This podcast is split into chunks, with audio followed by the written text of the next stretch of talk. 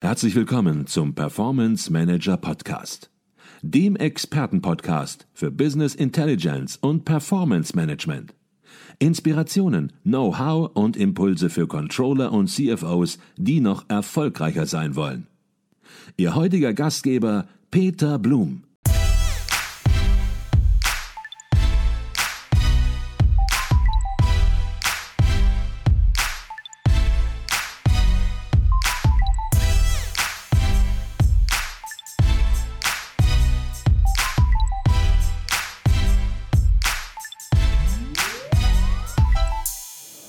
Herzlich willkommen im Performance Manager Podcast. Mein Name ist Peter Blum.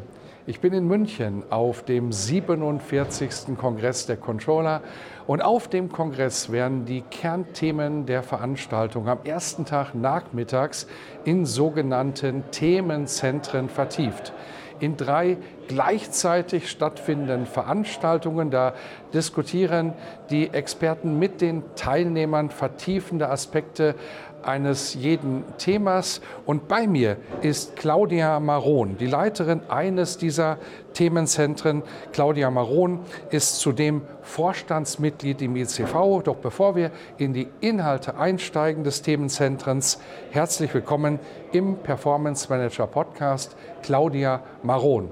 Ja, ich freue mich, dass ich heute hier bin. Ein herzliches Guten Morgen. Guten Morgen. Ihr Themenzentrum, das hatte den Titel Erfolgreiches Nachhaltigkeitscontrolling in der Praxis. Und der Titel, der zeigt natürlich auf der einen Seite deutlich, dass das Thema in der Praxis angekommen ist. Es gibt die ersten Use Cases. Und trotzdem möchte ich eine kritische Frage dazu stellen. Wie sehen Sie das? Ist das Thema wirklich schon in der Breite der Unternehmen, im Mittelstand auch wirklich angekommen? Wie ist da Ihre Beobachtung und Einschätzung?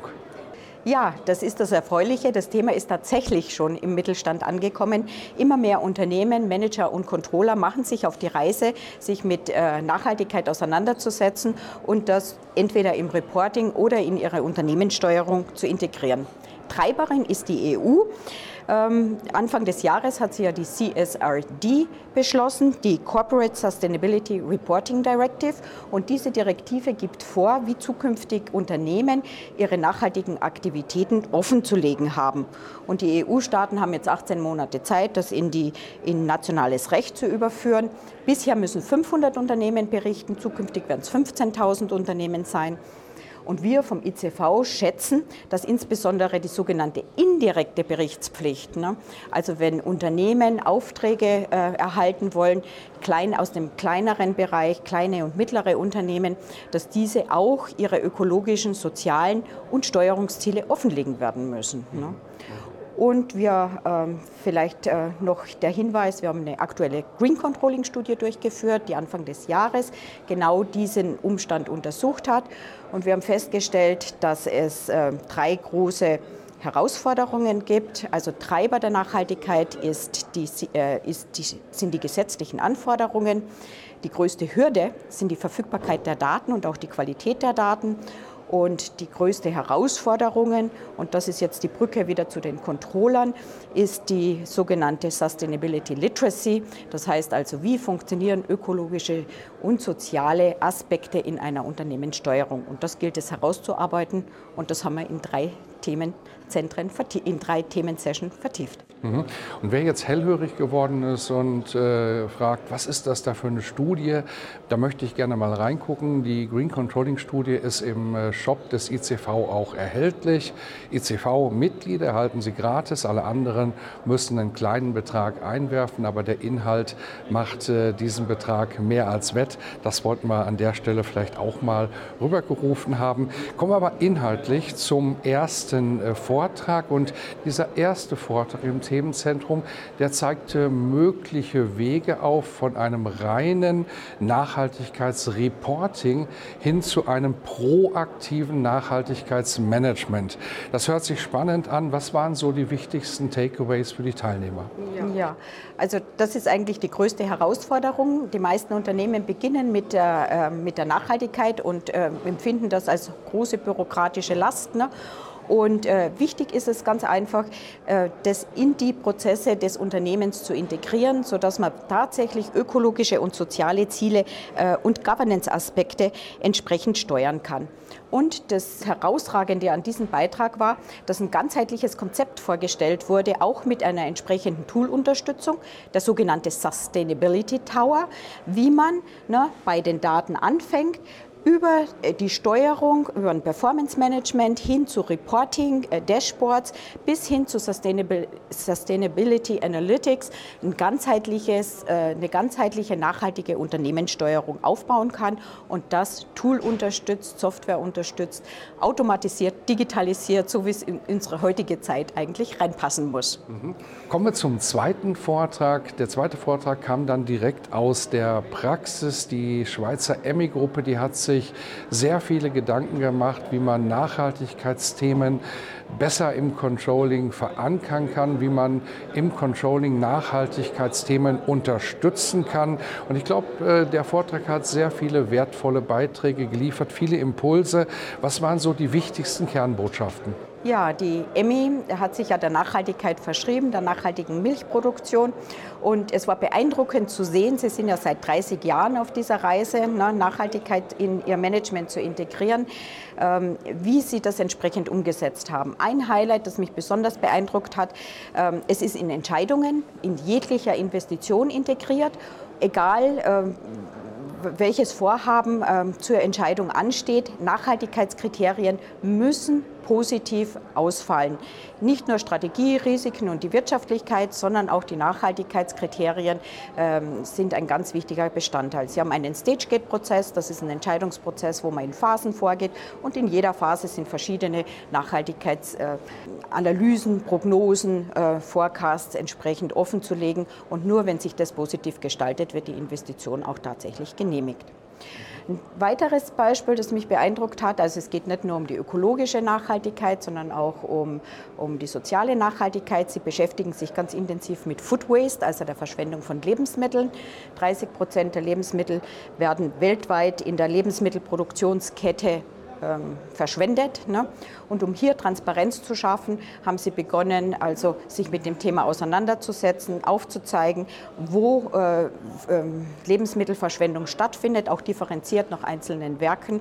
Und um, über diese Transparenz können sie jetzt das Thema steuern und versuchen, hier die Lebensmittelverschwendung zu reduzieren. Mhm. Sehr beeindruckend. Mhm. Und weil es so beeindruckend war und auch gleichzeitig konkret war, waren die beiden Vertreter der Emmy-Gruppe, das waren der Fabian Egger und der Alexander Bauer, auch hier im Podcast.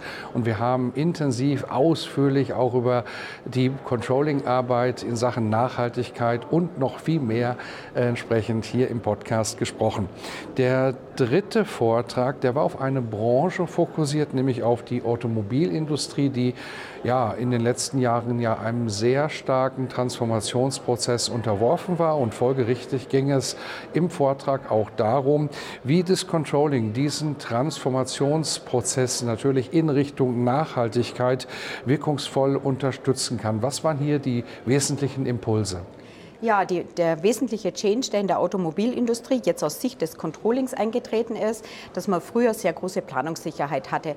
Planungszyklen waren sieben bis zehn Jahre. Man konnte aus einem, Absatz, äh, aus einem Marktvolumen ein Absatzvolumen berechnen oder ableiten und äh, war in den Prognosen ziemlich treffsicher das hat sich grundlegend geändert. Ne? Heute äh, kann man das in vielen Fällen nicht mehr tun. Für E-Autos gibt es kein Marktvolumen, da kann man nicht auf bestehenden oder Bestandsgrößen sich ausrichten. Außerdem ändern sich gesetzliche und auch die Verhalten der, der, der Nachfrager ändern sich entsprechend und Prognosen sind einfach äh, ganz, ganz schwierig zu treffen. Und wie man in einem Unternehmen sich auf diese Volatilität entsprechend einstellen kann, wurde, aus, äh, wurde, wurde sehr anschaulich dargestellt. Ne, man braucht äh, wiederum ein, ein Produktportfolio-Management, ähm, hieß es hier, auch ein ganzheitlicher Ansatz, um kurzfristig auf verschiedenste Fragestellungen, wenn sich im Markt etwas ändert, reagieren zu können. Beispielsweise Tesla senkt die Preise. Ne?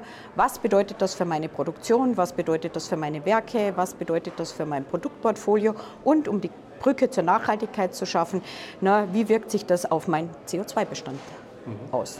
Wunderbar. Jetzt haben Sie das Themenzentrum moderiert und als Moderatorin, da spürt man natürlich sehr deutlich, kommt das Thema an. Es sollte ankommen natürlich, weil es ja, Sie haben es am Anfang erläutert, kein Nice-to-Have-Thema ist, sondern ja, Unternehmen müssen sich letzten Endes auch damit befassen und es ist auch sinnvoll, sich damit zu befassen. Was ist so äh, Ihr Eindruck bei den Teilnehmern? Äh, was waren so die Reaktionen? Haben die alle fleißig mitgeschrieben und Impulse gesammelt? Ja, das haben sie definitiv. Also man merkt auch, dass bei den äh, Teilnehmern ne, das Thema angekommen ist. Ne, die Fragen sind, gehen schon wirklich in die Tiefe. Ne, und ähm, und ähm, auch die Auswahl, äh, Auswahl, der Themen, denke ich, war spitze gewählt, weil wir verschiedene Aspekte heraus, äh, herausgezogen haben, sodass sehr, sehr viele Impulse mitgenommen werden können. Eine ganz interessante Frage an die Emmy, ne, wie, was ist äh, CO2-haltiger Hafermilch oder Kuhmilch? Ne? Mhm. Eine interessante Frage. Also man beginnt tatsächlich sich mit einer CO2-Wirkung bei den Produkten auseinanderzusetzen. Mhm. Oder äh, wo startet man am besten mit der Einführung? Die Konzepte waren ja immer sehr ganzheitlich ne? und man muss ja irgendwo mal get started. Auch hier gab es die Empfehlung, ähm, der beste Weg ist, gestern zu beginnen, ne, aber auch klein anzufangen. Bei einem Reporting zum Beispiel, ähm, sich mit den KPIs auseinanderzusetzen und wenn man diese Hausaufgabe gemacht hat, dann erst den nächsten Schritt zu machen, Daten zu sammeln und in die Automatisierung zu gehen. Und in der Automobilbranche, da hat es gar nicht aufgehört vor lauter Interesse mit den Fragen. Ne? Ähm, da war interessant, wie entwickelt sich die Ladestationen? Könnte die Automobilindustrie nicht aus ihrer Passivrolle wieder in eine aktivere Rolle kommen? Und äh, so war das ein sehr lebendiges Themenzentrum. Mhm. Das Thema Nachhaltigkeit beschäftigt uns nicht nur hier auf dem Kongress der Controller in diesem Jahr, sondern auch schon in den letzten Jahren. Und der ICV macht auch noch einige andere Angebote, um das Thema Nachhaltigkeit, was für viele Controllerinnen und Controller natürlich auch in gewisser Weise ein neues Thema ist, zu erschließen. Vielleicht mögen Sie dazu noch etwas kurz sagen. Ja, mache ich gerne. Da ist zum einen natürlich unser DRIMCAP-Bericht, Controlling und Nachhaltigkeit und die Rolle der Transformation des Controllers oder der Controllerinnen in dem Prozess der äh, nachhaltigen Unternehmenssteuerung. Dann äh, haben wir einen, ähm, einen Facharbeitskreis Green Controlling. Hier möchte ich äh, vielleicht, ähm, ja, vielleicht die Anfrage starten. Wir suchen Unternehmen, die bereits nachhaltige Unternehmenssteuerung bei sich umgesetzt haben, um eine Case Study, ein White Paper zu erstellen. Wer Interesse hat, möge sich bei diesem Facharbeitskreis bei Marco Mörer gerne melden. Wir haben einen zweiten Fachkreis, Digital, ähm, Digital Controlling Competence. Ähm, da wird es ein Webinar geben im September auch zum Thema Nachhaltigkeit mit einer super äh, äh, systemtechnischen Umsetzung. Wer hier Interesse hat, soll mal bitte gerne auf unsere Webpage schauen. Und äh, dann haben wir auch Kooperationen, zum Beispiel mit der EBS oder der Frankfurt School of Finance, die sich immer wieder mit den Themen, mit Lehrgängen oder Kongressen oder Dialogen mit dem Thema Nachhaltigkeit auseinandersetzen, sodass wir ein buntes Spektrum haben und das Thema, glaube ich, recht gut abdecken. Mhm. Also eine ganze Menge Angebote und niemand wird hinterher im Controlling sagen können, Mensch, mir haben da die Informationen gefehlt. Ich wusste nicht, wie ich das Thema angehen kann. Hier sind die Use Cases entsprechend aufgeführt. Hier ist auch der Rahmen entsprechend, das Framework ist dargestellt und ein ganz klares Kochrezept entsprechend auch, wie man in der Praxis im Controlling entsprechend das Thema starten kann und dann weiterentwickeln kann. Der 47. Kongress der Controller in diesem Jahr ist noch im vorderen Gange. Ähm, er wird in ein paar Stunden enden und ich möchte Sie vielleicht abschließend als Mitglied des Vorstands auch fragen, was ist so Ihr persönliches Zwischenfazit für den Kongress in diesem Jahr? Ja, mein persönliches Zwischenfazit ist, dass wir, denke ich, die Themen sehr gut getroffen haben. Ne? Die Teilnehmer, die nutzen den Controller-Kongress, um sich zu vernetzen. Es finden so viele äh, Gespräche statt. Es sind interessante Austausche. Es, äh, äh es ist ein buntes Mix zwischen, wir haben viele junge äh, Teilnehmer auch gewinnen können dieses Jahr, sodass es ein buntes Mix ist und äh, eingebettet in den Rahmen Zeitenwende ne? und Zeitenwende mit digitaler Planung, mit dem Thema Kosten und äh, Kostensteigerungen, Inflation und nachhaltiger Unternehmenssteuerung, denke ich, waren wunderbare Schwerpunkte, um gerüstet zu sein fürs nächste Controllerjahr. Mhm.